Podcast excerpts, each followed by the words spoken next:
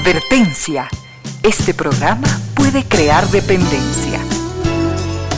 Dependencia de la buena música, del comentario oportuno, del momento poético, de las voces que siempre tienen algo que decir.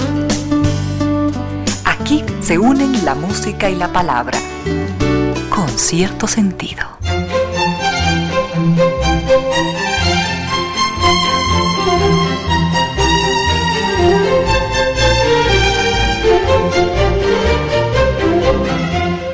Tres de la tarde y dos minutos, bienvenidas, bienvenidos. Gracias por sintonizar Radio Suceso 101.7. Gracias por compartir estas horas de música, comentarios y entrevistas. Y ojalá, ojalá al final de la jornada, como siempre, podemos imaginar con estos favores que la fantasía nos hace, podemos imaginar que hemos rendido un real justo, merecido, merecidísimo homenaje a la inteligencia, a la sensibilidad, a la autoestima, a la confianza, a la alegría de vivir y siempre, siempre a las ganas de luchar de todos, donde quiera que nos encontremos, a las ganas de luchar por una vida más digna en lo individual y en lo colectivo. Eh, y en esa tarea de cada tarde, de cada jornada, de manera generosa, inteligente, leal, nos acompañan ustedes con sus correos a estas casillas, con sus mensajes en estas eh, direcciones en las redes sociales.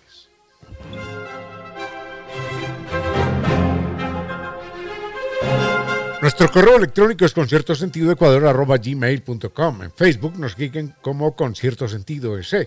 Mi cuenta en Twitter es arroba Ramiro Díez y en Instagram arroba Ramiro Díez Velázquez. Tenemos mucho para compartir en esta tarde del día Hoy es martes, ¿no? ¿Martes? Martes, martes 21.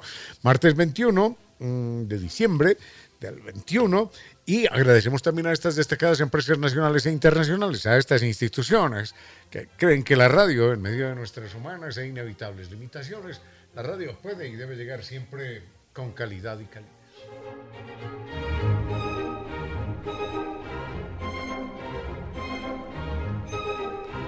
Recuerden que San Vitur nos va a llevar un viaje inolvidable por Turquía, Dubái y Abu Dhabi. Este viaje es eh, verdaderamente extraordinario. Nos llevan con, un guía acompañante desde Quito.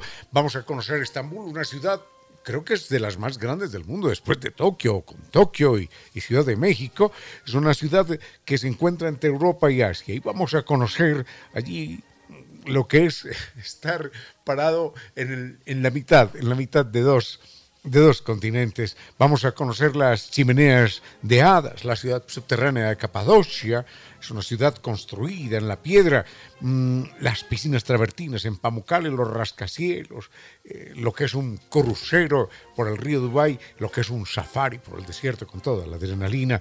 Recuerden que además nos espera la ciudad Ferrari y la, y la, y la mezquita más hermosa del mundo. Recuerden que San Viturs es sinónimo de garantía, de seriedad. Y hay una estupenda oferta para este fin de año a todos los oyentes de Radio Sucesos en el momento de hacer la reservación. Pregunte también por los viajes nacionales e internacionales y los paseos semanales del próximo año. Así que llámelos al 620-40. Están en Naciones Unidas y Veracruz frente a la sede de jubilados del IES. La página es ambiturs.com y recuerde que en el próximo año y siempre San Vitur cumple con sus sueños porque San Vitur lo acompaña.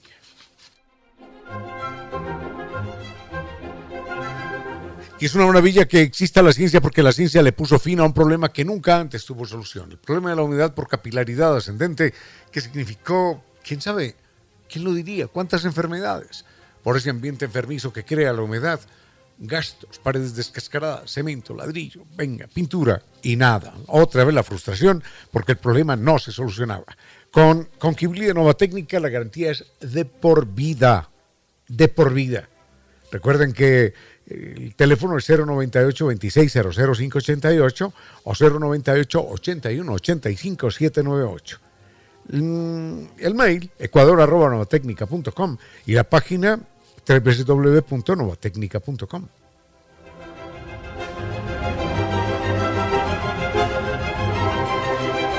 El estado Laudino es un estado en el que uno ya simplemente no puede disfrutar de Internet porque las, las películas se, se, quedan ahí paralizadas, no bajan los juegos, no, no responde el computador, todo porque Internet está en el estado loading. Así que ya muchos han salido del estado de loading y esto gracias a, a, a NetLife. NetLife es el Internet campeón de los Speed Test Awards. Así que entre en la página netlife.org o llame al 3920 000.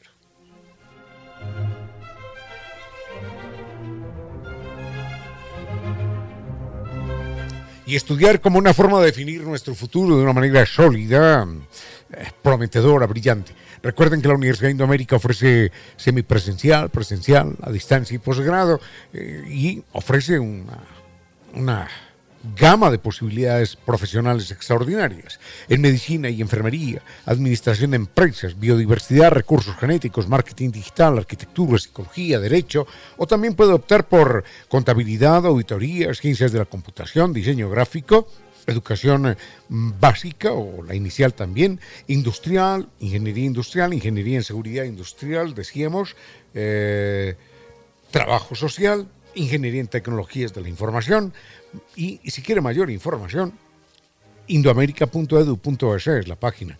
El campus en Quito, Machala y Sabanilla, Quito Norte. Recuerde, estudie, estudie en la Universidad de Indoamérica porque usted nació para triunfar. Tenemos mucho para compartir en esta tarde. Al frente en controles está el doctor Vinicio Soria, dispuesto a entregarnos la, la mejor música. Hay algunos temas pendientes de ayer, otros están llegando. Vamos a... Hay dos o tres que vamos a responder por interno, así que no se preocupen lo, respondemos por correo electrónico, ¿sí? Porque no, no se justifica hacer un comentario de algunos temas que, que, ya hemos tocado en otros, en otros programas. Así que vayamos con música y volvemos en un momento. Con cierto sentido.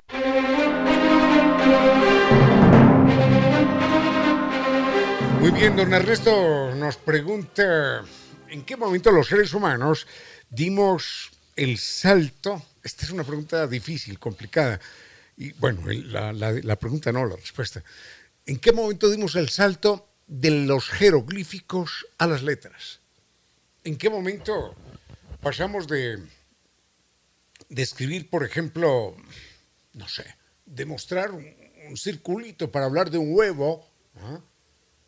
A escribir ese huevo con O, por ejemplo, ovo, aunque en, español lo escribimos con H, pero bueno, ovo escribimos ovovivíparo, ¿no? Porque ovo es la palabra antigua. Quizás porque la forma o, o redonda del huevo, se nos... Eh, y pronunciábamos esa forma redonda o y decíamos ovo porque era como la boca abierta o Entonces, en un momento dado dijimos, bueno, es más fácil hacer el circulito y ya con eso estamos diciendo, oh, voy, y ya y agrega otra cosa para que, para que lo distingamos de, de, otro, de otra O por allí. Entonces, la migración de, de un jeroglífico a una letra fue lenta, pero fue, fue imaginativa. Al principio dibujamos, dibujamos... Eh, los cinco palitos, ¿no? Uno, dos, tres, cuatro, cinco, para decir el número cinco. En un momento dado los romanos mostraban los, cinco dedos, así, la, mano, la mano con los cinco dedos, y decían, ah, pero es que finalmente eso lo que forma es una letra B pequeña, ¿no? Entonces, esa letra B pequeña terminó por ser el número cinco. Y, y, la X, las dos manos cruzadas. Entonces más fácil así. Y así fue derivando una palabra en otra, una palabra, un, jeroglífico en otro. Primero una idea en un jeroglífico y el, y el jeroglífico terminó convertido en la palabra. Ahora, miremos una cosa. ¿Por qué los chinos, que son los primeros en inventar los jeroglíficos, antes que, que otros pueblos tuviéramos la escritura, ¿por qué los chinos no migraron del jeroglífico al alfabeto como nosotros. Parece, parece extraño, ¿no? Los chinos que inventaron la porcelana, el papel, la brújula, la pólvora. ¿Y por qué no inventaron las letras si ya habían inventado algo más complicado que era el jeroglífico? ¿Por qué no lo hicieron? La razón está en la estructura del idioma chino. Eso lo vemos en un momento. Con cierto sentido.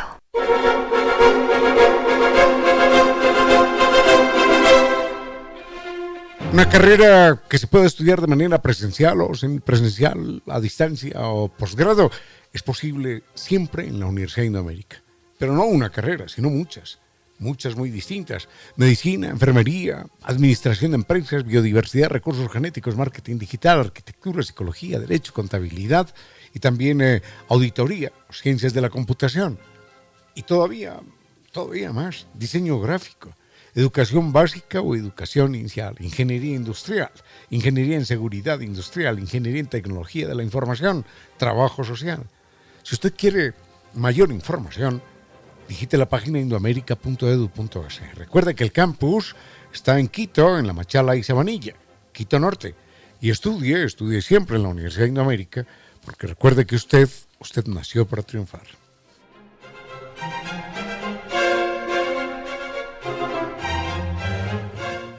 Nosotros ya tenemos la escritura, pero de alguna manera mantenemos todavía algunos, algunos jeroglíficos. El corazoncito, por ejemplo. Ya, ahí está el corazoncito en, todas partes. Entonces uno ve el aviso en algunos carros que dice la letra I, I en inglés, el corazoncito NY. I love New York. Amo New York. Amo New York y sucede que está comprimido. Y corazoncito por aquí, corazoncito por allá. Ese es un, jeroglífico hoy en día. Dos manos que se estrechan, amistad, felicitaciones, gracias, en fin, cosas así por el estilo. Si vemos, eh, por ejemplo, mm, una botella con una calavera, oh, no tome, no tome esto porque es veneno. Si encuentra uno un símbolo de un zigzag con chispas, Cuidado, cuidado con la corriente eléctrica. Por ejemplo, un auto cruzado por una letra X o por una raya es no parking, no parqueo, no, no se, no se estacione en este lugar. Una bocina cruzada es no toque pito. O unas escalitas es por aquí se sube o por aquí se baja. Bueno, de allí, de allí derivaron, esas son imágenes muy primitivas y de allí derivaron finalmente las letras que hoy conocemos. Detrás de cada letra hay un, hay un jeroglífico primario. No es que alguien haya dicho, oye, inventemos la letra L para poder escribir eh, Lima o Lucía o Lorena. No, no, no fue así. Sucede que hicimos un signo y ese signo estaba vinculado con una palabra, le atribuimos un sonido y ese sonido finalmente lo, sintetizamos en ese otro símbolo. Por ejemplo, ahora, decíamos por qué los chinos, que son los primeros que inventan los jeroglíficos, no pasaron al, al lenguaje, a la forma de escribir que tenemos hoy, al alfabeto. Porque el chino tiene problemas de estructura. En castellano, yo he leído que se pueden armar, he leído en alguna ocasión algunos, miles de sílabas yo no, no sé de dónde, de dónde salió esa cifra, porque en otro libro que se llama Ideas de Peter Watson, aparece que los castellano parlantes podemos conformar algo así como 160 sílabas distintas. Algunas de una vocal, otras de dos vocales, otras con una consonante, con dos consonantes, en fin, ciento y tantas. En cambio, los chinos solamente tienen, tienen algo así como como 60 consonantes. Entonces, no solo eso, sino que las palabras son muy cortas, de una sola sílaba. Chan, chin, chun, chan. Y, y entonces no hay sílabas suficientes para expresar todo lo que tienen que expresar. Entonces el primer problema es que tienen que cantar. Por ejemplo, ma puede ser suegra, ma puede ser caballo, ma puede ser saludo. Y así, ma, ma, ma, ma, pero el problema es que uno no escucha porque uno no tiene el oído tan afinado para eso. Esa es una dificultad grande con el mandarín, con el chino, digámoslo así.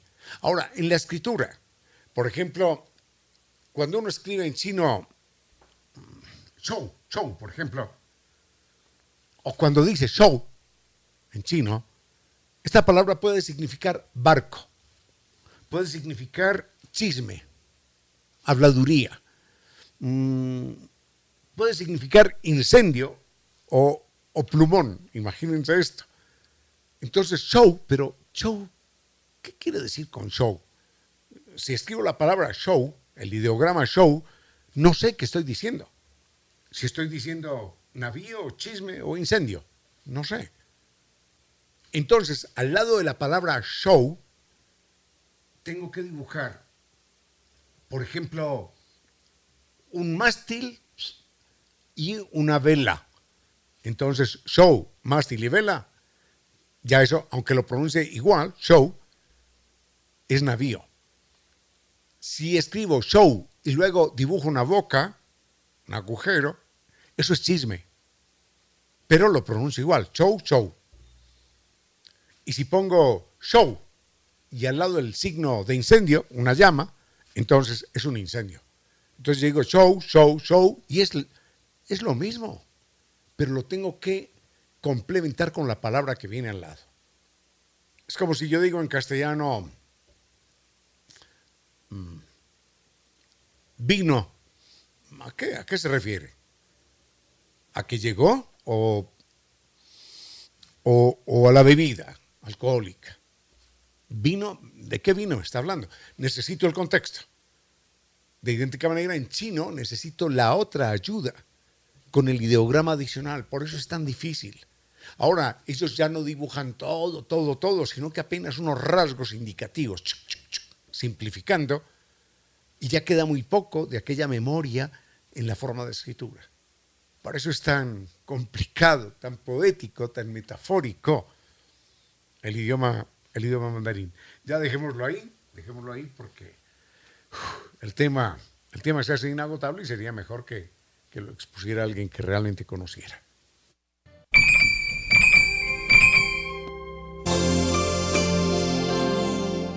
Avergonzada de su propia belleza está la tarde. En pocas palabras, la poesía dijo, avergonzada de su propia belleza está la tarde.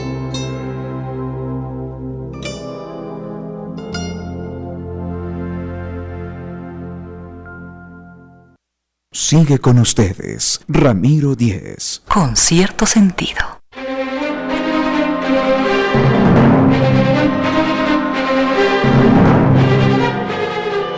La Dordoña francesa es una bella, bella región. Y desde allí hasta esta ciudad nuestra, hasta Quito, llegó un, hombre llamado René Elie.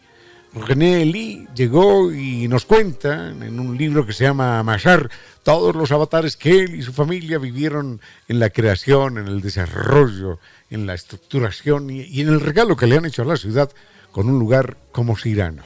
Cirano es la panadería y pastelería emblemática de Quito. Y este es un libro precioso para regalar, para disfrutar, para leer. Se gusta en todos los sentidos. Y está de venta en todos los locales Cirano y Corfú.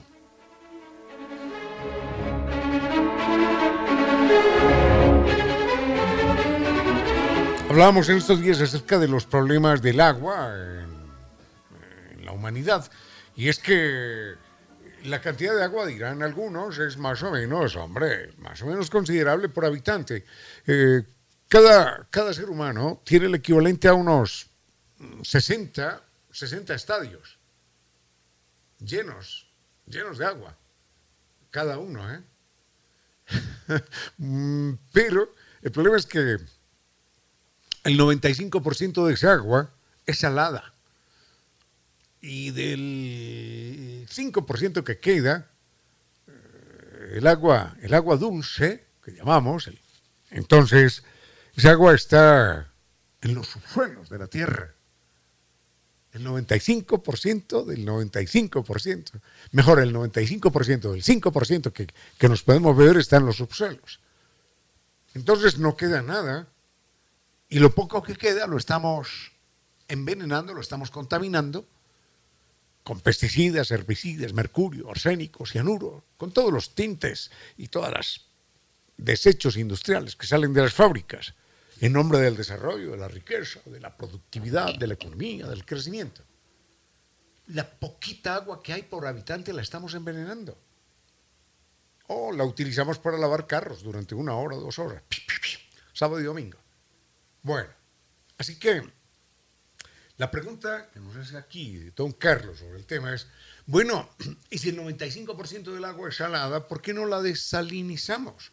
Ah, pero claro que sí, hombre, claro que sí. Eso es, eso es relativamente, fácil.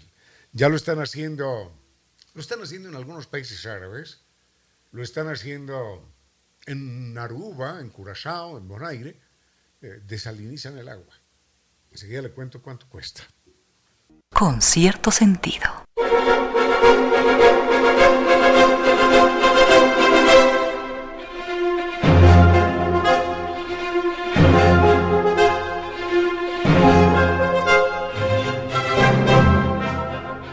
San Viturce es una institución con 12 años de experiencia que nos va a llevar eh, a un viaje hasta Turquía, Dubái, Abu Dhabi con guía acompañante desde Quito. Esto todo incluido, además, todo incluido. Vamos a conocer Capadocia, es una ciudad subterránea construida en la roca. Esto hay que verlo, hay que vivirlo. Y además vamos a disfrutar de las chimeneas de hadas desde los cielos al ver aquel amanecer en globo aerostático. Este es otro espectáculo que nunca en la vida se olvida. Y Estambul, la ciudad que está allí entre Europa y Asia, a un lado Asia, a otro lado Europa, es una verdadera maravilla aquello. Y vamos a conocer las piscinas travertinas en Pamukkale, vamos a saber lo que es un crucero por el río Dubái, los rascacielos iluminados, la ciudad Ferrari, es una ciudad del futuro, en verdad, la visita a la mezquita más hermosa del mundo y tantas cosas por disfrutar. Recuerden que San Viturs es la agencia de viaje que, que tiene una oferta estupenda este fin de año para todos los oyentes de este programa de Radio Sucesos. Así que llámelos, que haga su reservación. Pregunte por los viajes nacionales, por los paseos semanales, por, por todo lo que existe para el próximo año. Llámenos al 620-40. Están en Naciones Unidas y Veracruz, frente a la sede de jubilados del IES. Recuerden la página sambitours.com y tenga presente que siempre San cumple con sus sueños porque San lo acompaña.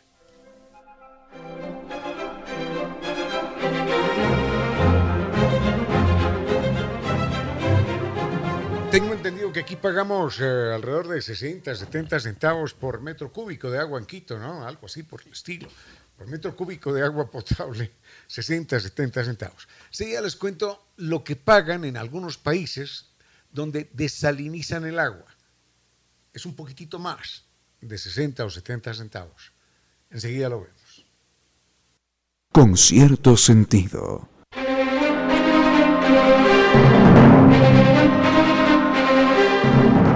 Pues nada, ya que el agua va a escasear un día, entonces eh, desalinicemos el agua de mar. Hay que entender primero que necesitamos desalinizarla, porque el agua de mar, si la bebiéramos, por ahí la, venden, ¿no? Dice que venga, tratamiento con agua de mar, lo cual es verdaderamente criminal. Porque el agua de mar, eh, de, mar, de mar también, por su salinidad, termina por matar a la persona. Por eso un náufrago termina muriendo. Y termina muriendo por intoxicación de su propia sangre.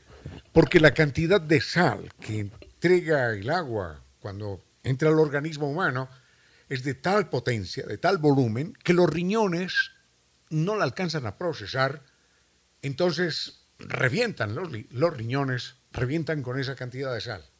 Y entonces el proceso de purificación no, no es posible, fracasa, colapsa y termina uno envenenado con su propia sangre. Recuerdo, recuerdo el caso de, de unos náufragos, fue una historia terrible, de alguien que decide de todas maneras tomar agua de mar y empieza a tomar, a tomar agua de mar y termina loco dentro de la balsa y termina, termina alucinando y dice que, va a salir a tomar allí una hamburguesa en la esquina y se levanta sobre la barca y la gente, no, no, por favor, no, pero el, el tipo absolutamente enloquecido dice, no, es que me voy caminando, allá me están esperando mis amigos en la mitad del mar. Sale caminando y se ahoga, por supuesto porque la persona está alucinando, ya el cerebro no le funciona. No le funciona el riñón, no le funciona el cerebro. Por eso no podemos beber agua de mar. La desalinizamos, entonces. ¿Cuánto nos cuesta? En algunos países árabes lo hacen. Eh, En Aruba, en Bonaire, en Curazao también lo hacen. ¿A qué costo? Nosotros pagamos alrededor de 50 o 60 centavos por, por, cada, por cada metro cúbico de agua, de agua potable, ¿no? Que nos la traen desde yo no sé cuántos kilómetros, desde los páramos imposibles ya, desde los nevados nos traen el agua a Quito, desde el oriente ya, desde el oriente ecuatoriano, desde la antisana. Y nos cobran por traernos un, no un litro, sino un metro cúbico de agua, nos cobran 50 o 60 centavos. En los países en los cuales se desaliniza el agua, la persona paga entre 16 y 18 dólares. Es decir, unas 30 veces lo que nosotros pagamos. 16, 18 dólares, por lo menos en Aruba, Bonaire, Curazao, por cada metro cúbico de agua. Y a eso se le suma que también le llega el costo alto de la planilla eléctrica, porque buena parte del proceso, del proceso de desalinización está apoyado en la energía eléctrica. Entonces la energía eléctrica también está por las nubes. Pagar 16 eh, mm, dólares por metro cúbico equivale a pagar cuánto? 30, 30 veces, ¿no?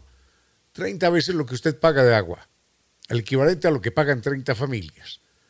Entonces, pague en un mes el equivalente a 30 familias de todo su barrio, de su barrio, al otro mes el agua de otras 30 familias y va a ver, va a ver lo que es el costo del agua, va a ver lo que, lo que cuesta desalinizar el agua y va a ver cómo la tiene que ahorrar. El agua no hay que ahorrarla, así nos pagaran dinero, así nos pagaran dinero por consumirla. El agua no hay que ahorrarla solo por razones económicas, que sí que son importantes, sino por razones éticas. Porque el agua, el agua que estamos dilapidando y, contaminando en Quito pertenece a los habitantes de todo el mundo, de todo el mundo. Pertenece a las generaciones que no han nacido todavía. Nos están prestando el agua para que la usemos, entonces dejémosla lo más limpia posible, lo más limpia posible. Y en la cantidad que, que la hemos recibido. Así que desalinizar el agua no es una opción económica, además es altamente contaminante las plantas eléctricas, el petróleo, el gas, todo lo que se gasta en el proceso para desalinizar el agua es una verdadera barbaridad. Bueno, enseguida volvemos con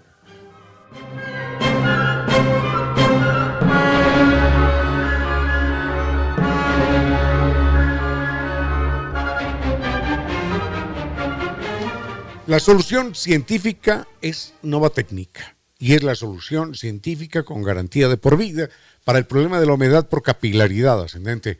Las personas que antes intentaron solucionar este problema con albañiles, venga, trabaje aquí, cemento, pintura, arena, vuelva a hacerlo, saben que sí, que quedaba bien un par de meses y luego ¡plaf! volvía a explotar y la pared deteriorada, el ambiente enfermizo, las enfermedades por aquí, por allá, los hongos y demás, y finalmente la propiedad desvalorizada.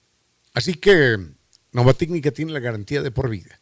La página web es www.novatecnica.com, el mail ecuador.novatecnica.com y dos teléfonos, 098 2600 588 y 098 81 85 798. La médica que recibió al niño en el hospital eh, dijo que sufría politraumatismos severos, fractura en el hueso frontal, pupila midriática, y que un examen de sangre señalaba alto nivel de enzimas, lo cual hablaba de lesiones internas en el cuerpo del infante. Esto lo hicieron su padre y su madre. No, no le pusieron un dedo encima, pero tampoco le pusieron el cinturón de seguridad. Hágalo por su vida, por la vida suya y por la vida de ellos. Los niños hasta los 15 años deben ir en el asiento trasero y llevar siempre cinturón de seguridad. Valore la vida. Conduzca con precaución. Sigue con ustedes, Ramiro Díez. Con cierto sentido.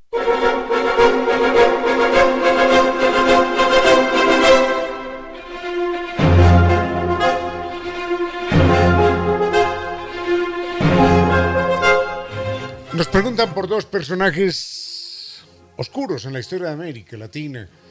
Es curioso esto, ¿no? Que los, los gobernantes, dictadores en Europa, enfilaron sus armas en un momento dado contra otros pueblos. Contra, contra el vecino allá que hablaba otra lengua, que tenía otra nacionalidad, lo que fuere. Pero mm, en América Latina ha sucedido al contrario, en lo fundamental, los sátrapas, estos personajes oscuros, dictadores terribles, se han, se han empecinado en destruir a sus propios pueblos, ¿no? Miremos las dictaduras en, toda, la historia de América Latina, es contra su propio pueblo. Es, es terrible, ¿no? Desde Honduras, El Salvador, Venezuela, Argentina, Chile, Brasil, Uruguay también, en su momento, el mismo Perú.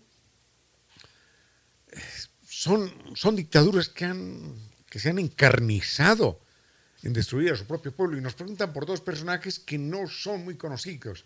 Los, creo que los, no, no los menciona, perdón, no los menciona. Iba a decir, los menciona, los menciona García Márquez en el otoño del, en el otoño del patriarca. No, no, no los menciona García Márquez en el otoño del patriarca, sino que García Márquez reconoce después que, que ese personaje del otoño del patriarca, ¿se acuerdan? Aquel gobernante horrendo que gobernaba de acuerdo con su voluntad y nada más,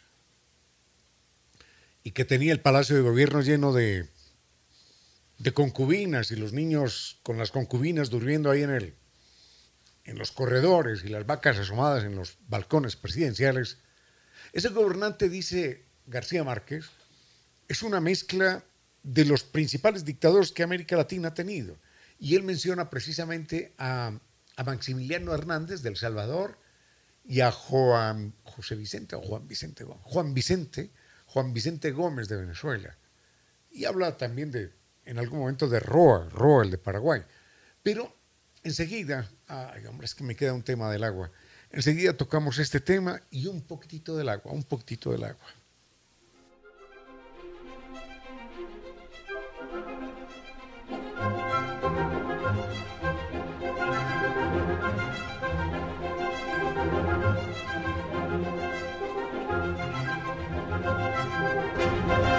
Necesitamos eh, vivir experiencias gratas también, por eso eh, una experiencia gastronómica memorable en restaurante Casa Gangotena. Es una opción perfecta con su concepto de cocina mestiza. Si a usted le apetece lo exquisito, visítelos, directamente vive esa experiencia en su bello restaurante o desde la comodidad de su casa también. Usted simplemente ordena a través de la página web casagangotena.com o comuníquese con el 097 999 5. Eso es restaurante Casa Gangotena con cierto sentido.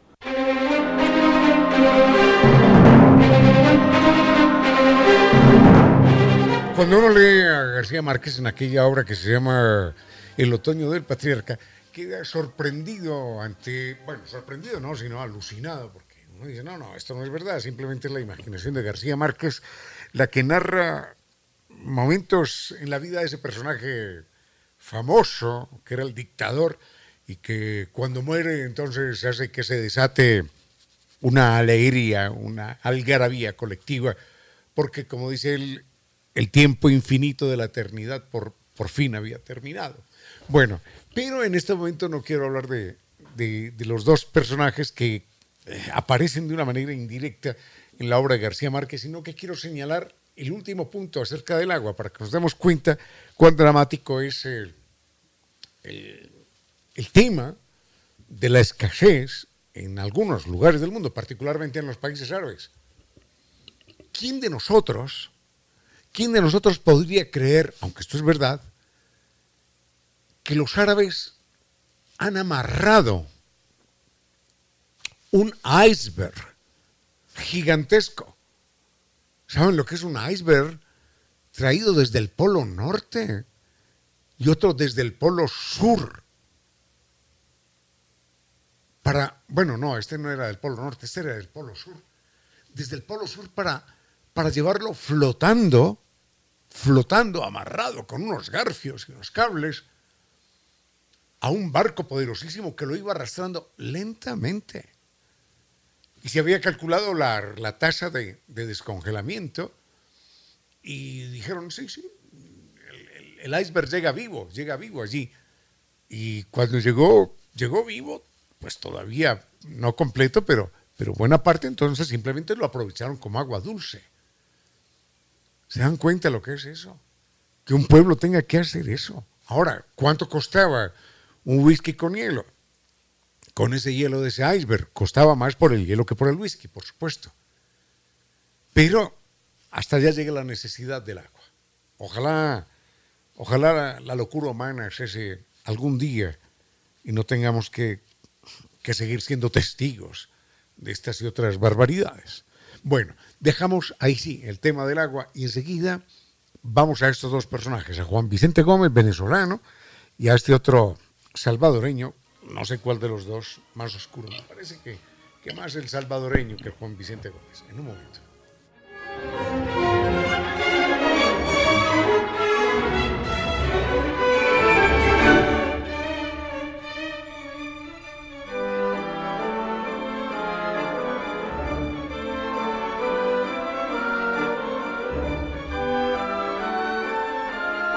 Estudiar como una forma de garantizarse el futuro, estudiar en la Universidad de Indoamérica es la vía.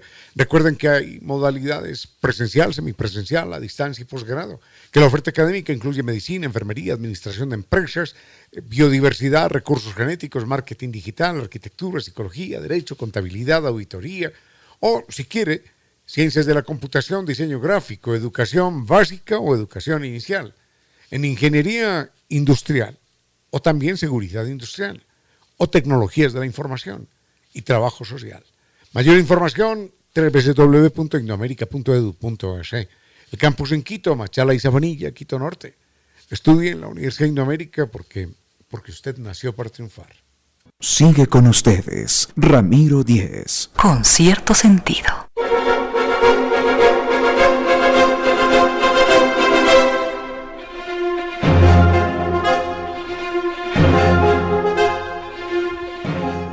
A invitar eh, durante un momentito a dos oscuros personajes de la historia de América Latina, eh, personajes de los cuales realmente no se habla y uno los encuentra en alguna novela y piensa que son personajes de novela. Sí, son personajes de novela, pero de la vida real. Esa novela no es una fantasía alocada, delirante, eh, no sustentada de, de García Márquez, sino que simplemente lo que hace es mirar las biografías de algunos personajes que gobernaron América Latina y contar allí las distintas extravagancias y barbaridades de algunos personajes reunidas en uno solo, que es el famoso dictador de aquella obra que se llama El Otoño del Patriarca. Mm, uno de ellos es Juan Vicente Gómez. Juan Vicente Gómez eh, tiene fama de haber sido el hombre que consolidó la, la, economía venezolana y es un hombre que gobierna unos 30 años en su país a la fuerza, ¿no? Y sucede que este oscuro, terrible personaje cuando decía, decidía hacer lo que llamaban la limpieza social en Venezuela, en los pueblos, en Caracas y en los pueblos, entonces ordenaba al ejército que, que fueran los camiones recogiendo pobres, recogiendo pobres y mendigos, gente, gente sin techo, gente que en algún momento estaba durmiendo bajo un puente, en la calle, en cualquier parte el ejército los, los capturaba y los metía a los camiones. Y camiones y camiones y camiones. Y enseguida Juan Vicente Gómez llenaba un buque, un buque de la Armada, que ya iba a dar de baja. Entonces llenaba un buque con toda esta gente, lo lanzaba en, en piloto automático allá en alta mar y, y después lo bombardeaba. Entonces tiraba cinco mil pobres al fondo del mar, cinco mil mendigos. Esto lo hacía Juan Vicente Gómez. Esto parece mentira, ¿no? Parece mentira. Uno dice Hitler, no, pero claro, Hitler una cosa tenebrosa. Pero aquí no hemos tenido animales menos feroces. Juan Vicente Gómez es uno de ellos, en Venezuela, y el otro, siento que es más tenebroso todavía, lo conocí a través de un libro de, Eduardo Galeano que se llama Las venas abiertas de América Latina. Ahí lo cita, dije, ¿será verdad esto? Y una vez me puse a leer y tengo un queridísimo amigo salvadoreño, me facilitó una biografía de él y me contó historias y sucede que sí, que, es, que eso es verdad y mucho más. Y enseguida lo tenemos aquí durante 30 segundos a este oscuro personaje. Con cierto sentido.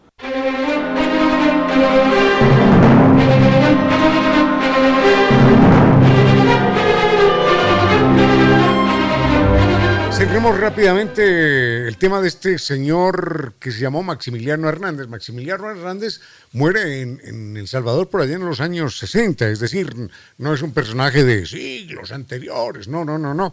Este oscuro, terrible personaje, eh, en efecto, gobierna por lo menos hasta los años 60 y está también quizás unos 30 años en el poder.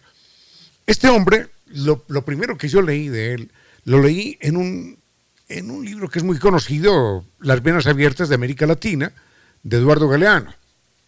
Y en ese libro, eh, mm, él dice, Maximiliano Hernández es uno que piensa que, y lo decía, que matar a una hormiga es un crimen peor que matar a un ser humano, porque mm, la hormiga muere para siempre, en tanto que los seres humanos eh, somos eternos. Somos eternos porque, decía él, eh, mm, resucitamos, ¿no? Y, reencarnamos y tenemos un alma inmortal. Entonces, por eso, Maximiliano Hernández, cuando eh, de, de, de, tomar medidas represivas se trataba, eh, procedía sin ningún problema. En algún momento hay una sublevación indígena y él da la orden a, a uno de sus militares de mátelos a todos. Mátelos a todos y mató a 50 mil indígenas en El Salvador. Mátelos a todos y no solamente mátelos a todos, sino que enterraron unos pocos, porque fue una masacre de varios días. Enterraron unos pocos, el resto quedaron desenterrados y generaron unos problemas de epidemias y de pestes en el campo verdaderamente tenebrosos. Este hombre era teósofo, los teósofos, hay varios teósofos en la historia, uno fue Leopoldo Lugones también, eh, Conan Doyle también era medio teósofo. Eh, los teósofos son personajes que tienen una, mezcla de, religiones en su cabeza. Entonces la religión católica por aquí, el hinduismo por allá, el budismo un poco más allá, el espiritismo y tantas cosas por el estilo. Entonces, este este personaje era teósofo, sus gabinetes estaban precedidos de reuniones espiritistas. Entonces, primero una reunión espiritista, ¿eh? antes de que nos reunamos con los ministros. Entonces los ministros tenían que participar en las reuniones espiritistas. Y él enseñaba, imagínense esto, él enseñaba telepatía para poder hablar con otros jefes de Estado del mundo particularmente con, el presidente norteamericano del momento. A él le interesaba mucho tener esa luz del presidente norteamericano. Entonces él decía, me, me comunico mentalmente con el presidente norteamericano. Y así gobernaba. Finalmente, en alguna discrepancia de carácter político militar, él es depuesto, termina viviendo en los Estados Unidos, luego se va a Panamá, luego a Honduras, y en Honduras lo mata de 20 puñaladas, esto parece una novela, lo mata su propio chofer porque no le quiso pagar el sueldo, no le pagaba el sueldo. Y no le pagaba el sueldo porque decía, no porque tú bebes y te vas a gastar la plata en ron y eso no te lo admito. Entonces, dedícate nomás a vivir con lo que comas en esta casa. Y se acabó la historia. Entonces el, el chofer, su propio chofer, lo mató de 20 puñaladas. Parece una novela, ¿no? Pero no, no es una novela, es una historia de la vida real. Un presidente que en el gabinete ministerial tenía antes, antes de que se reunieran a definir sus cosas, el presidente tenía reuniones espiritistas. Y no tenía ningún problema en matar a los seres humanos porque los seres humanos resucitamos, reencarnamos, somos inmortales. En cambio, una hormiga no. Bueno, esos son los presidentes y los gobernantes que hemos tenido en distintas latitudes en nuestra historia.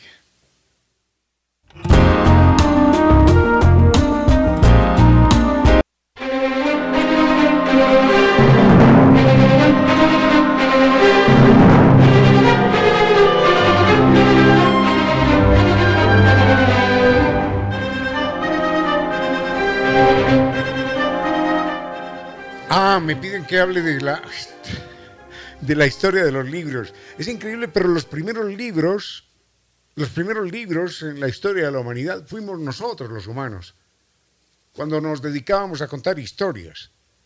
Hay una serie de, de maravillas en la historia de la literatura que nos hablan de esto, de la literatura oral.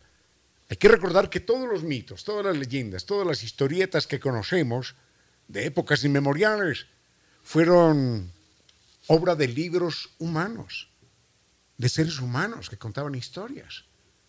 De hecho, dos grandes obras de la antigüedad clásica, la Ilíada, la Odisea, no, no fueron escritas en principio, no, sino que la gente se las sabía de memoria y la gente contaba y cantaba, ¿eh? porque era era una obra no solo para contar, sino para cantar. Y todas las historias que conocemos, que la leyenda de por aquí, que la leyenda de por allá, bueno, finalmente terminaron escritas. Pero antes de, ser escritas, estas, estas, estas historias tuvieron, tuvieron un origen oral. Enseguida nos referimos a eso, pero por lo pronto, hablando de libros, recordemos que si usted quiere tener una buena biblioteca, se inscribe en la campaña nacional de lectura Eugenio Espejo. Se puede inscribir a través de Casa EWES. Los teléfonos 290-1137, 254-2531. Cada mes, cada mes, usted va a tener un libro y la revista Rocinante por el valor de un dólar. Un dólar. La, la, mejor, la mejor revista, la mejor no, no solo la mejor, sino la única revista de carácter cultural de la historia de la literatura en nuestro país la revista Rocinante, una exquisitez de revista. Y, cada libro, una joya de la literatura universal o ecuatoriana. Campaña Nacional de Lectura Eugenio Espejo. Comuníquese con la Casa EWES. 290-1137, 250 25, 250, perdón, 254 2531. Están en la Juan Larrea y Río de Janeiro. Tienen allí una linda librería con libros estupendos a precios estupendos. Acérquese a ellos con cierto sentido.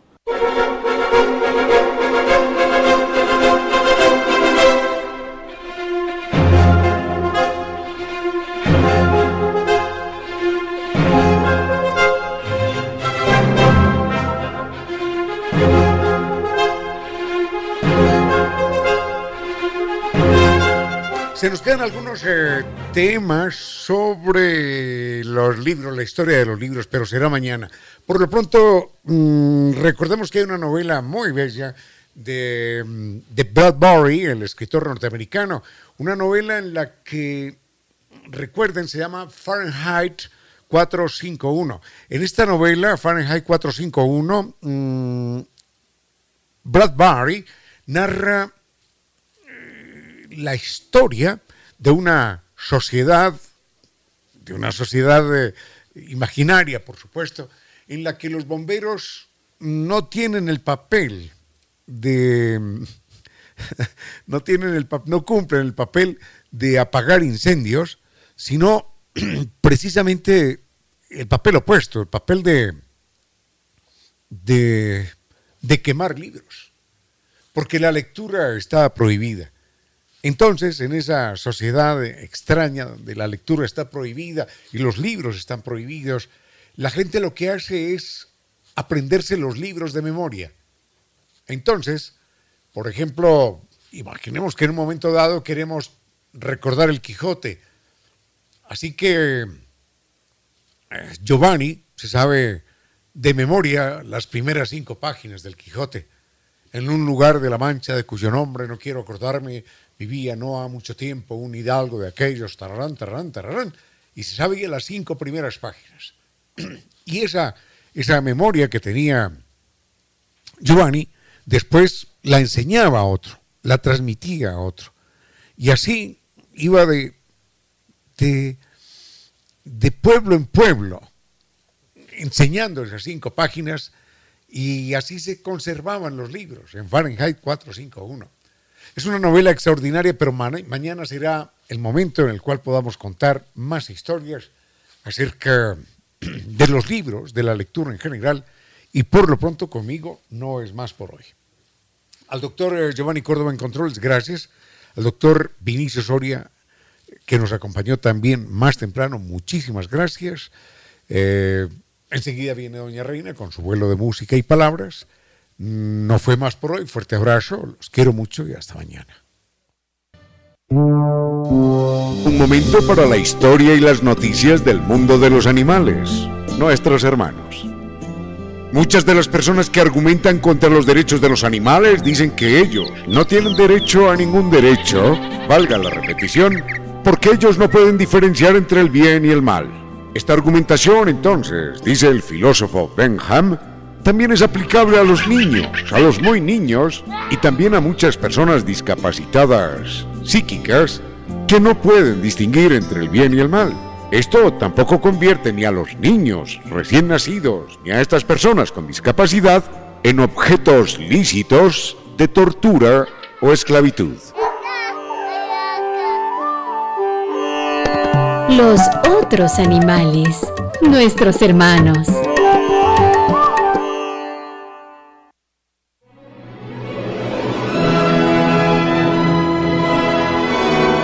Y ahora bienvenidos todos a un vuelo de música y palabra.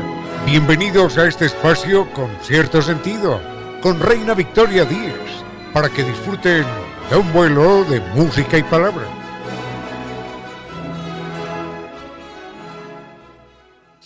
El reloj marca las 5 de la tarde, queridos amigos, y estamos listos para volar, para volar hacia, hacia otras épocas, gracias a la música, a la palabra, al frente en controles del doctor Giovanni Córdoba y en redes sociales, Daniel Apolo. Vamos con música y continuamos con esos temas que han propuesto Santiago, Ana Karina, también nos escribía Rita Urabal mientras hornea un delicioso baguette que nos encantaría probar, por supuesto. Muchas gracias a cada uno de ustedes. Vamos con música. Queridos amigos, nos acaban de informar que ha llegado muy puntual nuestro entrevistado de hoy, entonces, como solemos funcionar en ciertas ocasiones, vamos a darle la vuelta al programa, vamos a recibir primero a nuestro entrevistado y más adelante continuamos con esos temas que ustedes nos han propuesto. Por allí está Ana Karina Zambrano enviándonos más de un, una broma. También está en sintonía Juan Carlos Edison. Tania, tengo la sensación. Héctor Vaca, que siempre nos está enviando varios artículos informativos. Santiago Torres, gracias a cada uno de ustedes. Y me había propuesto nuestro querido amigo Edison, si es que era posible hablar por esa, sobre esa fiebre descontrolada que sufren en algunas ocasiones las multitudes, los fans, cuando están frente a su ídolo. Esto ha sucedido por lo general con las estrellas de rock. Entonces casi siempre tenemos esta relación Elvis y mujeres enloquecidas, o el público en general enloquecido, Queen y toda su audiencia gritando descontroladamente, Soda Stereo y una turba de fans que intentan abalanzarse sobre ellos, mm, que han llegado a hacer daño en varias ocasiones por arrebatarles ropa o quizás un mechón de cabello, y existe esta marcada tendencia a pensar que este es un fenómeno contemporáneo, cuando en realidad es mucho más antiguo. Entonces, Vamos a ir con música. Recibimos a nuestro entrevistado de hoy, que es también un artista de renombre aquí en nuestro país. Y enseguida continuamos con las muchedumbres que se enloquecen frente a las celebridades y su origen. Con cierto sentido.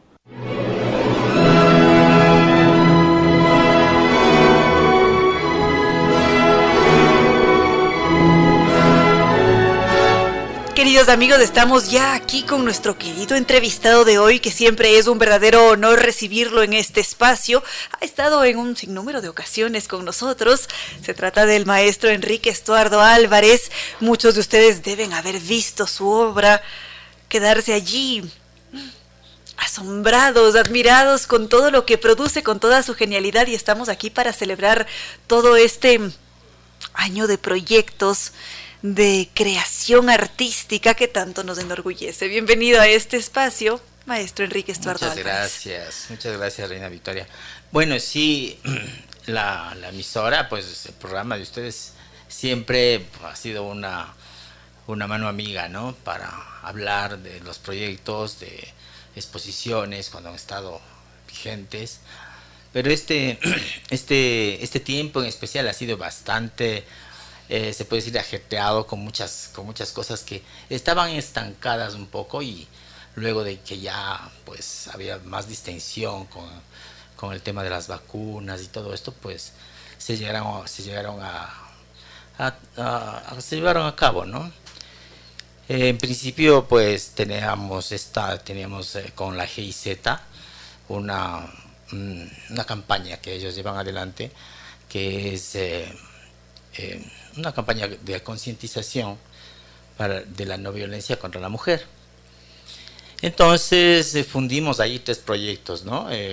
de mujeres libertarias y de Quilago, que son mujeres anónimas, eh, mujeres que son luchadoras básicamente, ¿no?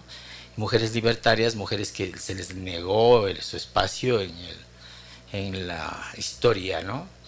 Entonces, y con Cartas de Mujeres, que fue un proyecto que llevó adelante el Centro Cultural, el Centro de Arte Contemporáneo, hace ya algunos años, ¿no? Entonces se hicieron unos, unos grandes cubos, bueno, no son cubos propiamente, pero tienen ese carácter, ¿no? y es eh, básicamente una intervención de arte, de arte público. Entonces esto, la GIZ, pues eh, todo el año, todo el año ha estado llevando a diferentes ciudades y ciudades pequeñas que no tienen mucho, mucha oportunidad de ver arte, ¿no? Y ha estado en los parques, en las calles, estuvo en Ibarra, estuvo en Cuenca, y en Cuenca, a propósito de eso, también se hizo un conversatorio que estuvimos ahí recientemente. Eh, estuvo también en, el Oriente, ha estado en Esmeraldas, entonces, y ahora está en la Universidad Andina, que creo que se va a inaugurar. Ya está el montaje, ¿no? Pero se va, va a haber un acto, creo que para enero o algo así, ¿no? Los primeros días de enero. Bueno, y esto es algo sumamente importante porque esa oportunidad de acercarse a las obras, de interactuar con ellas, son precisamente las que permiten aprender, enriquecerse. Sí, sí, de hecho es una, una campaña casi educativa, ¿no? Porque se conjuga estas cartas de mujeres con los rostros que están ahí, hay rostros que son históricos, entonces la gente puede ensamblar estos, eh, eh, estas historias y también sacar sus, sus, propias eh, vibraciones ¿no? ante, ante una, una, obra de arte, bueno, que son grandes, ¿no? Son unos cubos de 3 metros de alto por, por 2 de, de, base. Entonces, y en el espacio urbano, pues, han tenido bastante acogidas, pues decir, mucho impacto, ¿no?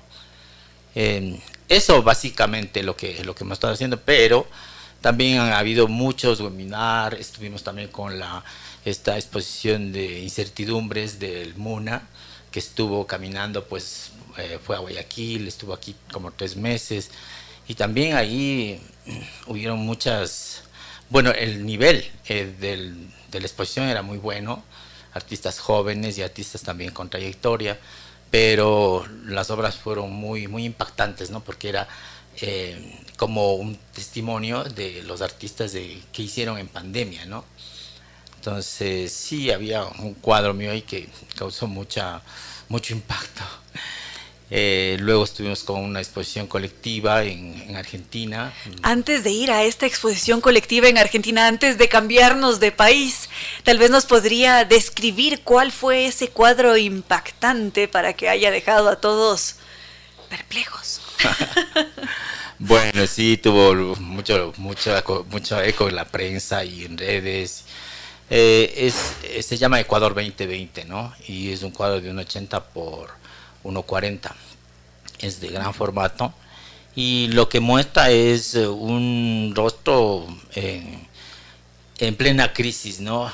E, ese, ese Ecuador lo, produje cuando había tanta mortandad, había, y quiénes eran los más desfavorecidos, la gente que vivía marginada, mucha pobreza, entonces eran los que más murieron, ¿no? Eh, lastimosamente. Entonces es un poco ese, ese, ese testimonio, ¿no? Es, es, un cuadro bastante fuerte y, sí, como digo, eh, causó mucho, mucho impacto, ¿no? Eh, eso con relación a esta, a esta exposición que estuvo en el MUNA. Excelente, porque esto quiere decir que usted ha trabajado desde la sensibilidad, empatía, el dolor también. Sí, sí, sí, se puede decir que más allá de, porque podría parecer que es, que es algo obvio, ¿no? Pero cada elemento que tiene este, este, este, rostro, pues eh, tiene un papel simbólico, ¿no? Y hay que un poco descifrarle, ¿no? Em, según lo que yo, yo quise hacer en algún momento, mi intención era justamente un rictus de el momento en que deja de latir el corazón. Mm, y entonces hay signos que nos nos pueden conducir a eso, ¿no? Pero sí, han habido muchas lecturas, eh, personas que tenían otras interpretaciones, que a mí también me sorprendieron, ¿no? Porque, bueno, uno, hace con cierta intención, pero bueno, el público luego es el que juzga y el que tiene también sus, propias interpretaciones. Y eso es interesante porque, bueno, no es una obra literal y más bien abre, abre lecturas, ¿no? Eso es lo importante. Por supuesto. Por supuesto que sí. Además, usted nos invita a realizar un ejercicio de contemplación. Sí, porque, bueno, eh, decíamos que la pintura ya no tenía mucha vigencia porque el público contemporáneo, pues, eh, ya no es eh, el, que contempla. Llamar a la contemplación es un logro.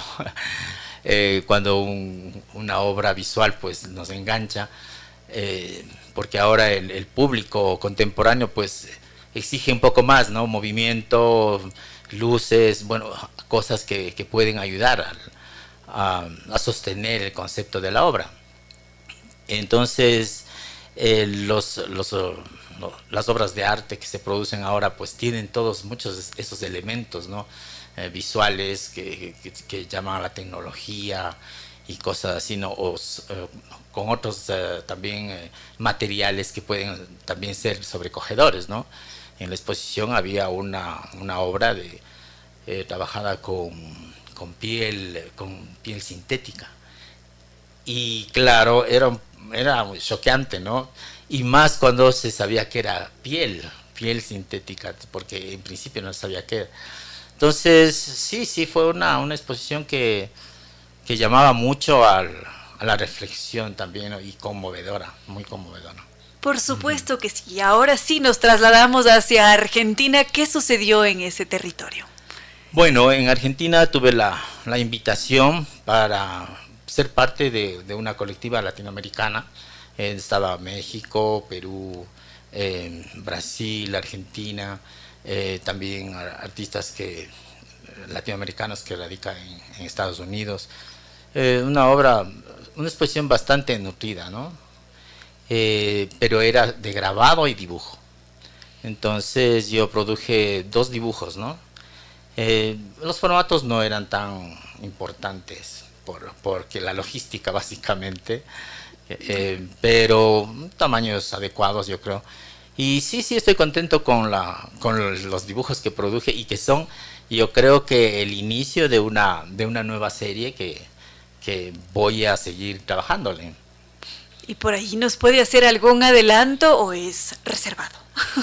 bueno, ya no, ya no están reservados porque eso, eso se publicó en redes, estos dibujos. Eh, es eh, se llamaba Infancia la, la exposición, ¿no? el, el, tema. Y claro, todos hicieron evocaciones a la infancia, a la, a la ingenuidad, a la época en donde la gente eh, empieza a aprender cosas, ¿no? Eh, bueno, la obra que yo produje eh, hace esa, esa, hace también un poco el, ese, se podría decir, parte de, esos, conceptos, pero es como, desde niños nos van encaminando y poniendo ciertas escalas de valor y haciendo que la cultura pues de alguna manera se reproduzca con estas con estas escalas de valor que son más bien coloniales y que, por medio de, esta reproducción en, base a la educación infantil pues se, van, se reproducen y se perpetúan, ¿no? Entonces eran la imagen de, de los príncipes, ¿no? De las meninas, de otro príncipe Carlos niños, ¿no? Pero tenían, estaban en un contexto, eh, se puede decir precario, eh, y, con, y con las rostros de, imágenes precolombinas. Entonces era esta, es esto de la negación que, que, vivimos, ¿no? Eh, Latinoamérica sobre todo, y que tenemos esto de los príncipes, los reyes y, y cosas así, ¿no? Que desde, desde pequeños a los niños les, les ponemos esas, esas, eh, esos valores, ¿no? Y esta es como una princesa, como un rey o cosas así. Entonces se van perpetuando esos, esos valores, ¿no? Y esas, eh, eh, los cuadros se llaman querer ser, ¿no? Lo que el, el, aspiracional, se puede decir. Es decir, que nuevamente nos invita a una reflexión, mientras que también se hace una crítica, crítica social. Sí, eh, sí, realmente es una, una, crítica social y un poco a, la, a todas estas escalas de valor que se manejan ¿no? en nuestra cultura latinoamericana. Hasta ahora hemos visto como el maestro Enrique Estuardo Álvarez ha tenido un año bastante movido dentro de todas las restricciones e inconvenientes que han surgido a lo largo de este año. Sí, sí, le, eh, como digo, pues estaban como represadas todas estas estos proyectos. Hubieron muchos, muchas exposiciones también, pero eran en línea, eh, o sea, virtuales, ¿no? Igual eh, convocaba, es mucho más fácil, ¿no? Eh, hacer en línea porque se convocaba artistas de todo el mundo. En, bueno, creo que participé unas cuatro o tres exposiciones en ese sentido. Mientras estaba todavía la, las restricciones, ¿no? Que eran más fuertes, todavía la gente no se vacunaba. Entonces fue una, una alternativa un, esto de, de, de poder eh, mostrar el arte eh, en línea, ¿no? Claro que nunca es igual, siempre se pierde, la, la, pantalla nos dice otras cosas, la verdad. Justamente estaba a punto de preguntarle cómo se sintió usted con, esta, con este cambio, porque una cosa es estar frente a frente, poder palpar, bueno, si bien es cierto no podemos tocar la obra, pero la interacción sí, pero, es distinta. Claro, verle, ver las proporciones, ver el material, las texturas, eso solamente es eh, en vivo, porque hay cosas que son fotogénicas, ¿no? Y a veces aparecen mejor, pero siempre el enfrentarse con algo eh, en vivo y en directo es, es otra vibración, ¿no? El, el, la cámara siempre tiene su propia versión, la versión de, la, de las cosas y ya pues, se podría decir que una foto de una obra de arte es una versión de la, del original. Por supuesto. Y ahora si le preguntamos al maestro Enrique Estuardo Álvarez que haga una evaluación de este año, ¿ha habido un crecimiento, una um, madurez mayor en el artista? Sí, la verdad es que mm, es un poco conflic eh, mucho conflicto existencial, se puede decir porque muchos artistas lo que, lo que hacen es tratar de encontrar un estilo y hacer que ese estilo se, se reconozca, ¿no? Y se le reconozca al artista a través de, de, cómo está hecho tal o cual cosa, una factura. Pues a mí no me, no me, no me subyuga mucho eso y, y, y no, te, no tengo miedo al, al cambio, ¿no? Y he estado cambiando constantemente. Por ejemplo, hice toda esta serie de mujeres libertarias, estos rostros que estuvieron en la carretera y todo esto, ¿no? Pero luego pues me fui al, tema precolombino para rescatar la memoria y también hablar un poco del, de, la historia incompleta, eh, eh, leída casi como rompecabezas a medias. Entonces las obras son así, ¿no? Se le están fragmentadas. Eh, queremos ver más, pero no podemos, no, no, no tenemos el acceso, ¿no? Entonces esta, esta serie se llamó eh, El Dorado. Y está, y también, bueno, está eh, esta, esta serie El Dorado también está, eh, bueno, ahorita está en Estados Unidos, ¿no? Eh, tuvo un periplo, estuvo primero en, en Lexington, luego fue a Chicago, luego estuvo en Washington y iba a, exhibirse en Nueva York, pero nos cogió la pandemia y se quedó ahí. Entonces ahora estamos tratando de, reactivar ¿no? El, este, esta posibilidad de, que siga itinerando esta obra, que lastimosamente no se pudo exhibir aquí. Eh, lo produje para, para, para que se exhiba ya, porque había, ese compromiso, ¿no? Eh, fue así, y sí, algún rato ojalá que, que podamos traer esa obra y, y que se pueda ver aquí, no que la gente lo, pueda disfrutar. Por favor, todos estaríamos encantados de poder disfrutar de su obra. ¿Cómo se siente usted al ver que su obra viaja por el mundo y es admirada en diferentes espacios geográficos? Bueno, sí es una, es una satisfacción, ¿no? Pero también es un reto, porque son es una nueva forma de abordar también el arte. Realmente yo lo que hago son ensambles, ¿no? y estos ensambles que estuvieron, que están allá, eh, pues son con metales, eh, el la lámina de oro, ¿no? Es un metal. Entonces, y con, se mezcla con fotografía, se mezcla un poco con, con algo de, de action paint y, la figuración, ¿no? Eh, no pienso dejar la figuración porque creo que es un medio muy contundente, incluso cuando se busca conceptos, la mejor forma de, estructurar los conceptos, pero creo que es eh, recurriendo a la imagen, ¿no? ya sea fotográfica o, pictórica o dibujística. Por supuesto, y ahora estamos a punto de cerrar un año, estamos a dos semanas de decirle adiós a este 2021. ¿Y cómo se proyecta usted para este nuevo año que inicia? Bueno, hay algunos proyectos que espero los podamos, los podemos, los podemos realizar. Sí tengo gente que me, que me está ayudando, que moviendo las cosas. Esperemos que se puedan dar las cosas allá en Estados Unidos. Por lo pronto parece que vamos a, exponer en Nueva Jersey. Y, y sí, ahí la, tal vez hacer una publicación también. Bueno, hay, algunas cosas que, están como en ciernes, ¿no? Para cocinándose. Pero lo más importante eh, eh, que yo pienso que se va a dar el próximo año es eh, la serie que estoy trabajando ahora, ¿no?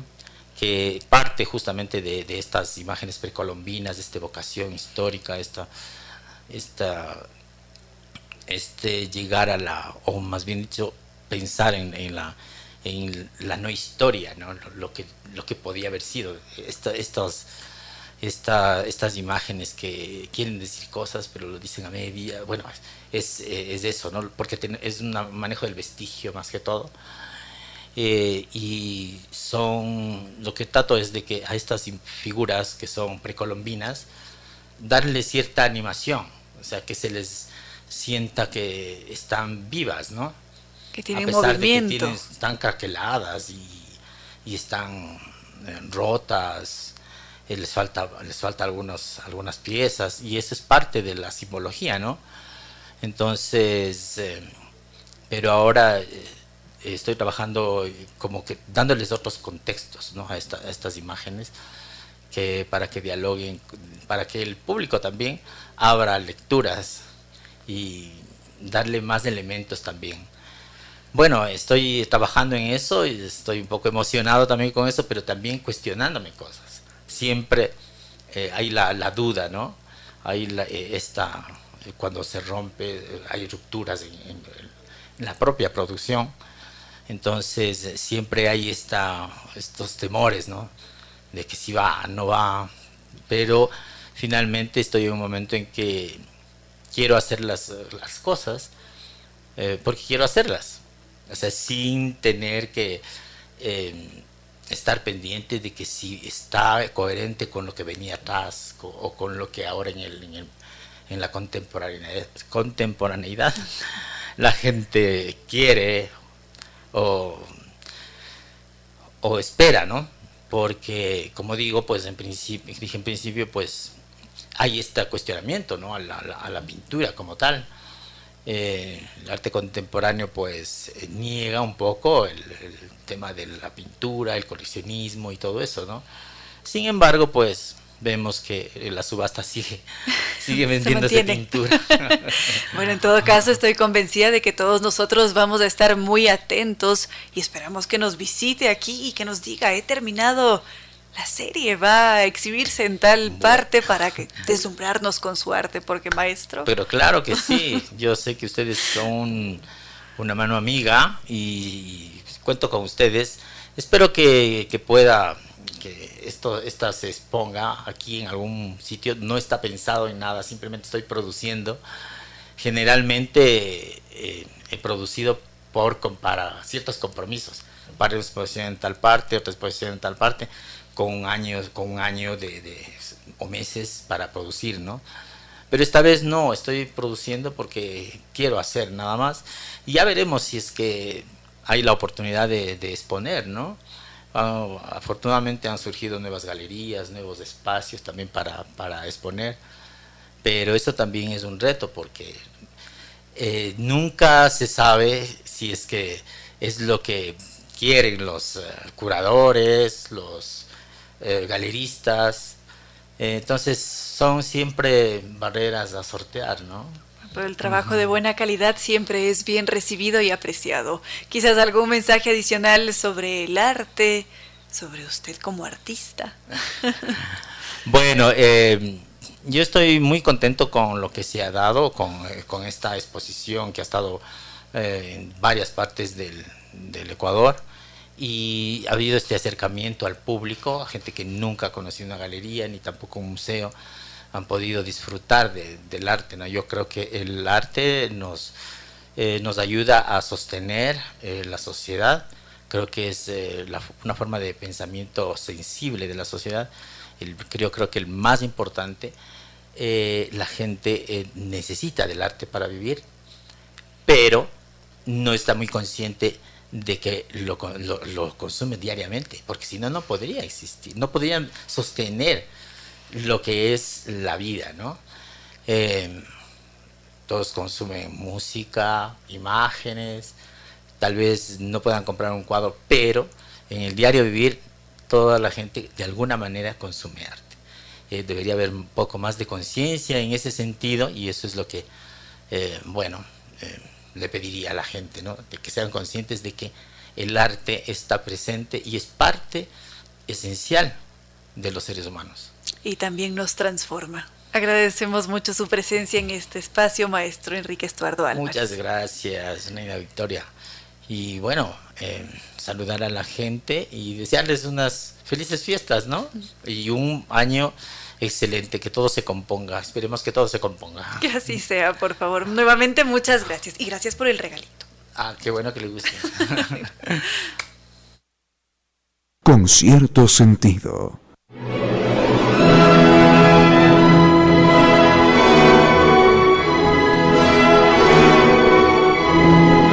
Queridos amigos, estaba leyendo sus mensajes. Ana Karina nos pregunta si es que el maestro Enrique Estuardo Álvarez es el responsable de los rostros que se encuentran en el trébol. Cuando pasamos por allí, en la parte alta vemos un rostro de una Manuela Cañizares. Hay diferentes mujeres representadas. Y en efecto, esta es obra del maestro Enrique Estuardo Álvarez. Ya estaremos compartiendo parte de su obra también a través de redes sociales para que puedan acercarse a él también. Gracias a Juan Carlos, a Andrés también, que nos dice que un en vivo y en directo no puede reemplazar a una fotografía. Entonces estaremos pendientes a, a futuras exposiciones del maestro. Bueno, ya les estaremos informando. Y nosotros nos habíamos quedado en dónde, doctor Córdoba, en la fiebre que puede producir una celebridad en nosotros. ¿Le sucede con regularidad al doctor Córdoba? ¿No nos va a contar? ¿Es reservado? ¿Secreto? Bueno, Mientras que el doctor Córdoba guarda sus secretos de Estado, nosotros nos centramos en esa obsesión por los artistas, que no es un asunto reciente como suele creerse, porque por lo general tenemos esta sensación de que aparece o surge en el pleno auge del rock and roll y que con Elvis explotan las multitudes y lo mismo sucede con los Beatles y estamos bastante equivocados en ese caso cuando hacemos esa suposición, porque esas primeras celebridades existieron hace mucho tiempo atrás.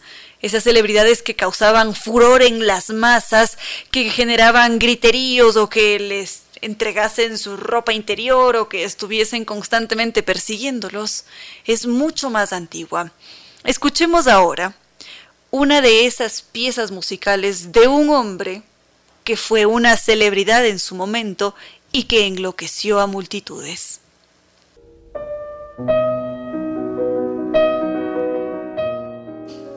¿Qué les parece, queridos amigos? Fabricio Rivera, que está allá en Madrid escuchándonos, o Ricardo, que está en cambio en Ayampe. ¿Cómo se sienten ustedes al escuchar a uno de esos seres que enloqueció a multitudes? Quizás algunos digan, ¿cómo es esto posible? Si acabamos de escuchar una pieza clásica, los clásicos también generaban esa sensación. En este momento acabábamos de escuchar a Franz Liszt el compositor austrohúngaro que era capaz de enloquecer a las masas. Él encendía toda clase de pasiones que alcanzaban niveles inimaginables, porque muchas veces quienes asistían a sus conciertos se desmayaban al presenciarlo, sufrían episodios dramáticos cuando escuchaban su música y además él sabía muy bien qué era lo que tenía que hacer para enloquecer a su público. Dicen que la forma que él tenía de sacudir su melena era irresistible, entonces era imposible no perder la cabeza. Y además a esto se suma el hecho de que Liszt era un virtuoso.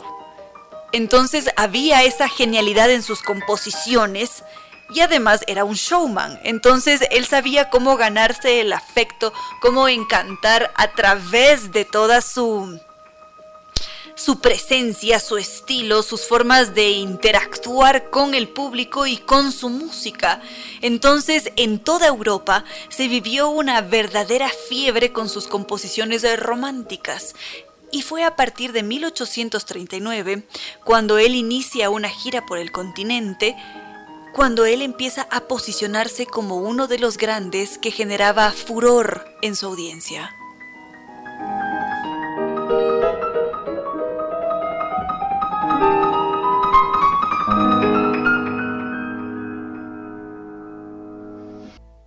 Con cierto sentido. Ahora nos habíamos centrado en Franz Liszt y decíamos que las estrellas de rock se quedaron cortas ante la grandeza que llegó a generar Franz Liszt, porque él fue ese ícono erótico del siglo victoriano. Entonces, cuando alguien recordaba sus balanceos o las poses que él hacía cuando estaba tocando, el público simplemente explotaba en éxtasis. Y además Liszt había sido este niño prodigio que después se convirtió en un joven histriónico y que a partir de 1839 empezaba ya a dar multimillonarias giras. Entonces él era una celebridad y superaba los niveles de obsesión de su audiencia de los Beatles, de Queen, porque nadie podía controlar sus impulsos les había sucedido en más de una ocasión que él tenía que huir, esconderse, buscar otras salidas porque simplemente era agobiado por toda una turba que quería tocarlo a como de lugar. Todos querían tenerlo cerca. Y ahora recuerdo a John Lennon, a él le sucedía algo parecido con Brigitte Bardot muchos de ustedes quizás la recuerden, esa mujer que atraía a todos, que también hacía que varios perdieran la cabeza. Lo mismo le sucedió a Lennon. Mm, la diferencia es que a Lennon se le cumplió el sueño de conocerla y lamentablemente en medio de los excesos no pudo ni siquiera mantener una conversación con ella porque se perdió en uno de esos viajes al probar ciertas sustancias. Pero en todo caso, esa es otra historia por ahora Liszt, que fue una de esas primeras celebrities, esas celebridades que enloquecían a las masas. Recibimos sus mensajes, nos ha escrito David Nicolalde desde la Alameda, que quien también está en sintonía, también nuestra querida amiga Lili, ya revisó todo su mensaje.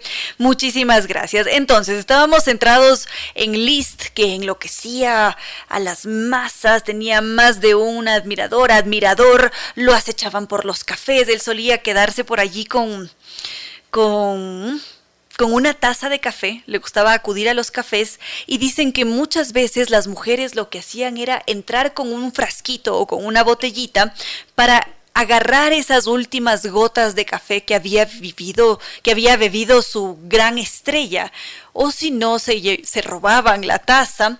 En una ocasión solían contar que Liszt estaba fumando un puro mientras tocaba el piano, cayó ceniza al suelo e inmediatamente apareció una mujer que recogió los restos de su puro y se lo llevó durante toda su vida en su escote, en un medallón. Ella guardó dentro de ese medallón las cenizas y decidió llevarlas consigo.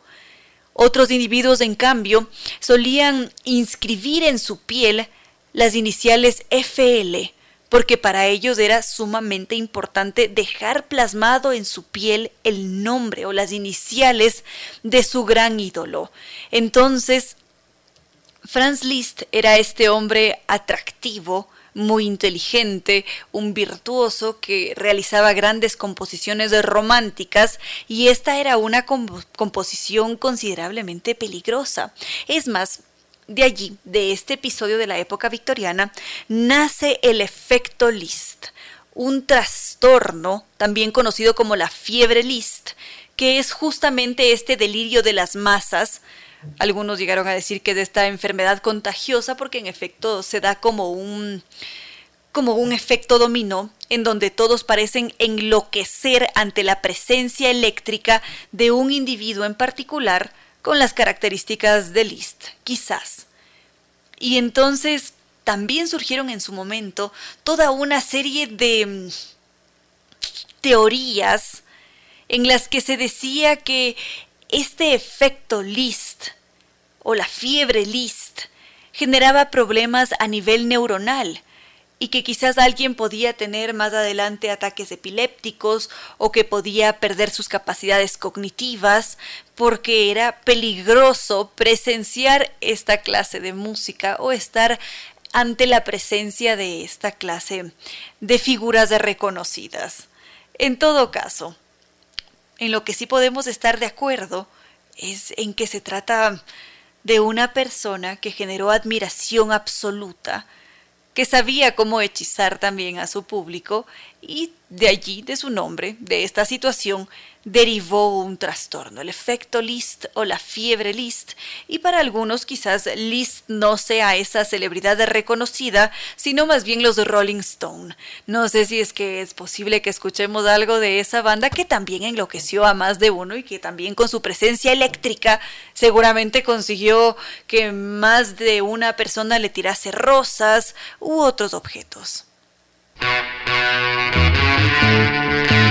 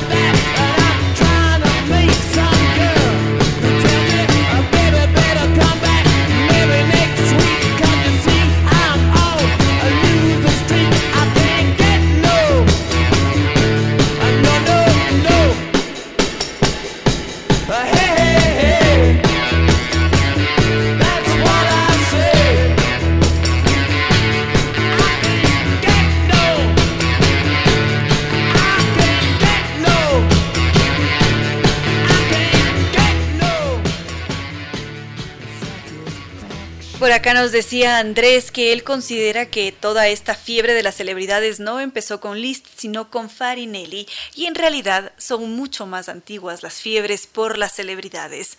Eran distintas quizás, no siempre del mundo de la música, pero sí que eran figuras reconocidas. Entonces, uno de esos primeros casos de fiebre, de obsesión por una figura reconocida, de la cual tenemos noticia, es data de hace tanto tiempo atrás que prácticamente lo hemos olvidado. Tendríamos que remontarnos en este vuelo de música y palabra a la Roma imperial. En aquel entonces existió un historiador llamado Tito Livio, quien era capaz de enloquecer a cualquiera, y Tito Livio tenía un fan, fan a morir, que lo único que quería hacer en su vida era conocer a Tito Livio. Entonces, él lo que hizo, esto en el siglo I de nuestra era, fue emprender un viaje desde el sitio más lejano del mundo, en aquel entonces que era Cádiz, allá en territorio español, hasta Roma. Y él inició esta peregrinación para conocerlo. Su única obsesión era verlo, hablarle, tenerlo cerca porque era su gran referente. Entonces, él inició este viaje de 40 días fue un viaje épico porque él lo hizo en muy malas condiciones. Recordemos que en aquel entonces los viajes no se producían como ahora, tuvo que caminar, ir sobre mulas, enfermó en más de una ocasión porque el agua era de muy mala calidad, empezó a bajar de peso, no conseguía alimentos, le robaron también en más de una ocasión, tuvo mucho miedo, pero era más importante conocer a Tito Livio que cualquier padecimiento. Entonces llegó ese día en el que después de 40 largas jornadas, este hombre estuvo a unos pocos metros de Tito Livio y fue incapaz de hablarle. Consideraba que era un gesto irrespetuoso, que él no podía estar ante la presencia de una eminencia. Sin embargo, es uno de esos primeros casos de un perseguidor de celebridades que se parece a muchos de los cuales sí tenemos noticia que han perseguido a los Beatles, a los Rolling Stones, a Queen, al mismísimo Franz Liszt, a Farinelli y a tantos otros. Y bueno, ya en este punto tenemos que dejar allí las historias de las persecuciones, de las obsesiones, de las celebridades. Ya me contarán ustedes también, queridos amigos, si es que han tenido esa clase de obsesiones por algunas celebridades o quizás no celebridades. Bueno, ya seguiremos con otros temas seguramente.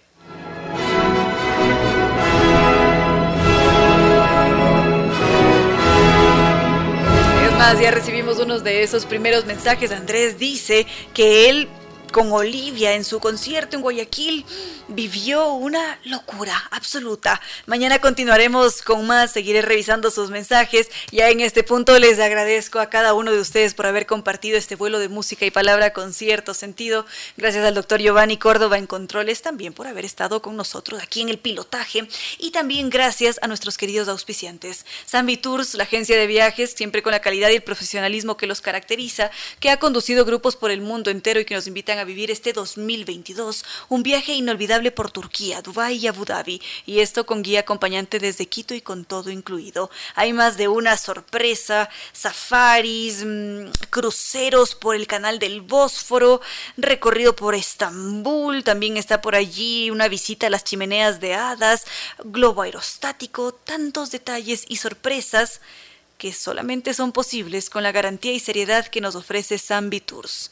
Y como no podía ser de otra manera, cuentan con una fabulosa oferta para todos nuestros queridos amigos de con cierto sentido y radio sucesos al momento de hacer su reservación.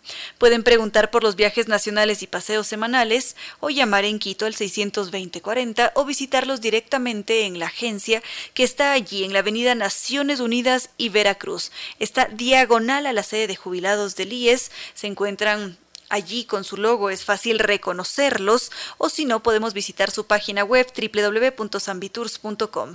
Recordemos este 2022 a cumplir nuestros sueños porque Sambitours nos acompaña. También estuvo con nosotros Kibli de Nova Técnica con sus dispositivos, todos ellos especializados para atacar cualquier problema de la humedad. Nosotros presentamos el problema, llamamos a Kibli de Nova Técnica, ellos hacen el diagnóstico y nos entregan una solución de por vida. Podemos contactarnos con ellos a través del correo electrónico ecuador.novatecnica.com o los teléfonos 098 2600588 o 098 81 85 798. Y también estuvo con nosotros NetLife que nos dice que muchos de nosotros todavía presentamos señales de estar en un estado loading. Cuando vemos esta burbujita que está dando vueltas continuamente en la pantalla, no se carga la película, no funciona el juego, esperamos a que regrese el Internet. Esas son señales de estar en un estado loading. Entonces ha llegado la hora de descubrir el Internet seguro de ultra alta velocidad NetLife. Gracias a ellos, muchos salieron del estado loading. Así que, ¿por qué no cambiarse al Internet tricampeón de los Speed Test Awards NetLife? Visitemos su página web www.netlife.es o llamemos al 392-40. Y por supuesto, no podía faltar la Universidad de Indoamérica en sus modalidades presencial, semipresencial, a distancia y posgrado con una oferta académica muy amplia: medicina, enfermería, administración de empresas, arquitectura, psicología Derecho, Contabilidad y Auditoría, Ingeniería Industrial, Trabajo Social, Ingeniería en Tecnologías de la Información y muchas otras. Para mayor información están en su página web www.indoamerica.edu.es o si no podemos realizar una visita directamente al campus en Quito, en La Machala y Sabanilla, esto es en Quito Norte. Universidad de Indoamérica nos recuerda que todos nosotros hemos nacido para triunfar. Y ya en este punto no queda más que decirles que no fue más por hoy, que los queremos mucho y que mañana miércoles esperamos encontrarnos con ustedes.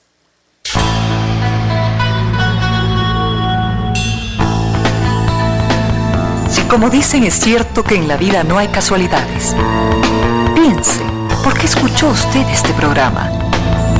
Tal vez escuchó aquello que necesitaba o tuvo la sospecha de esa luz dentro de su propio ser.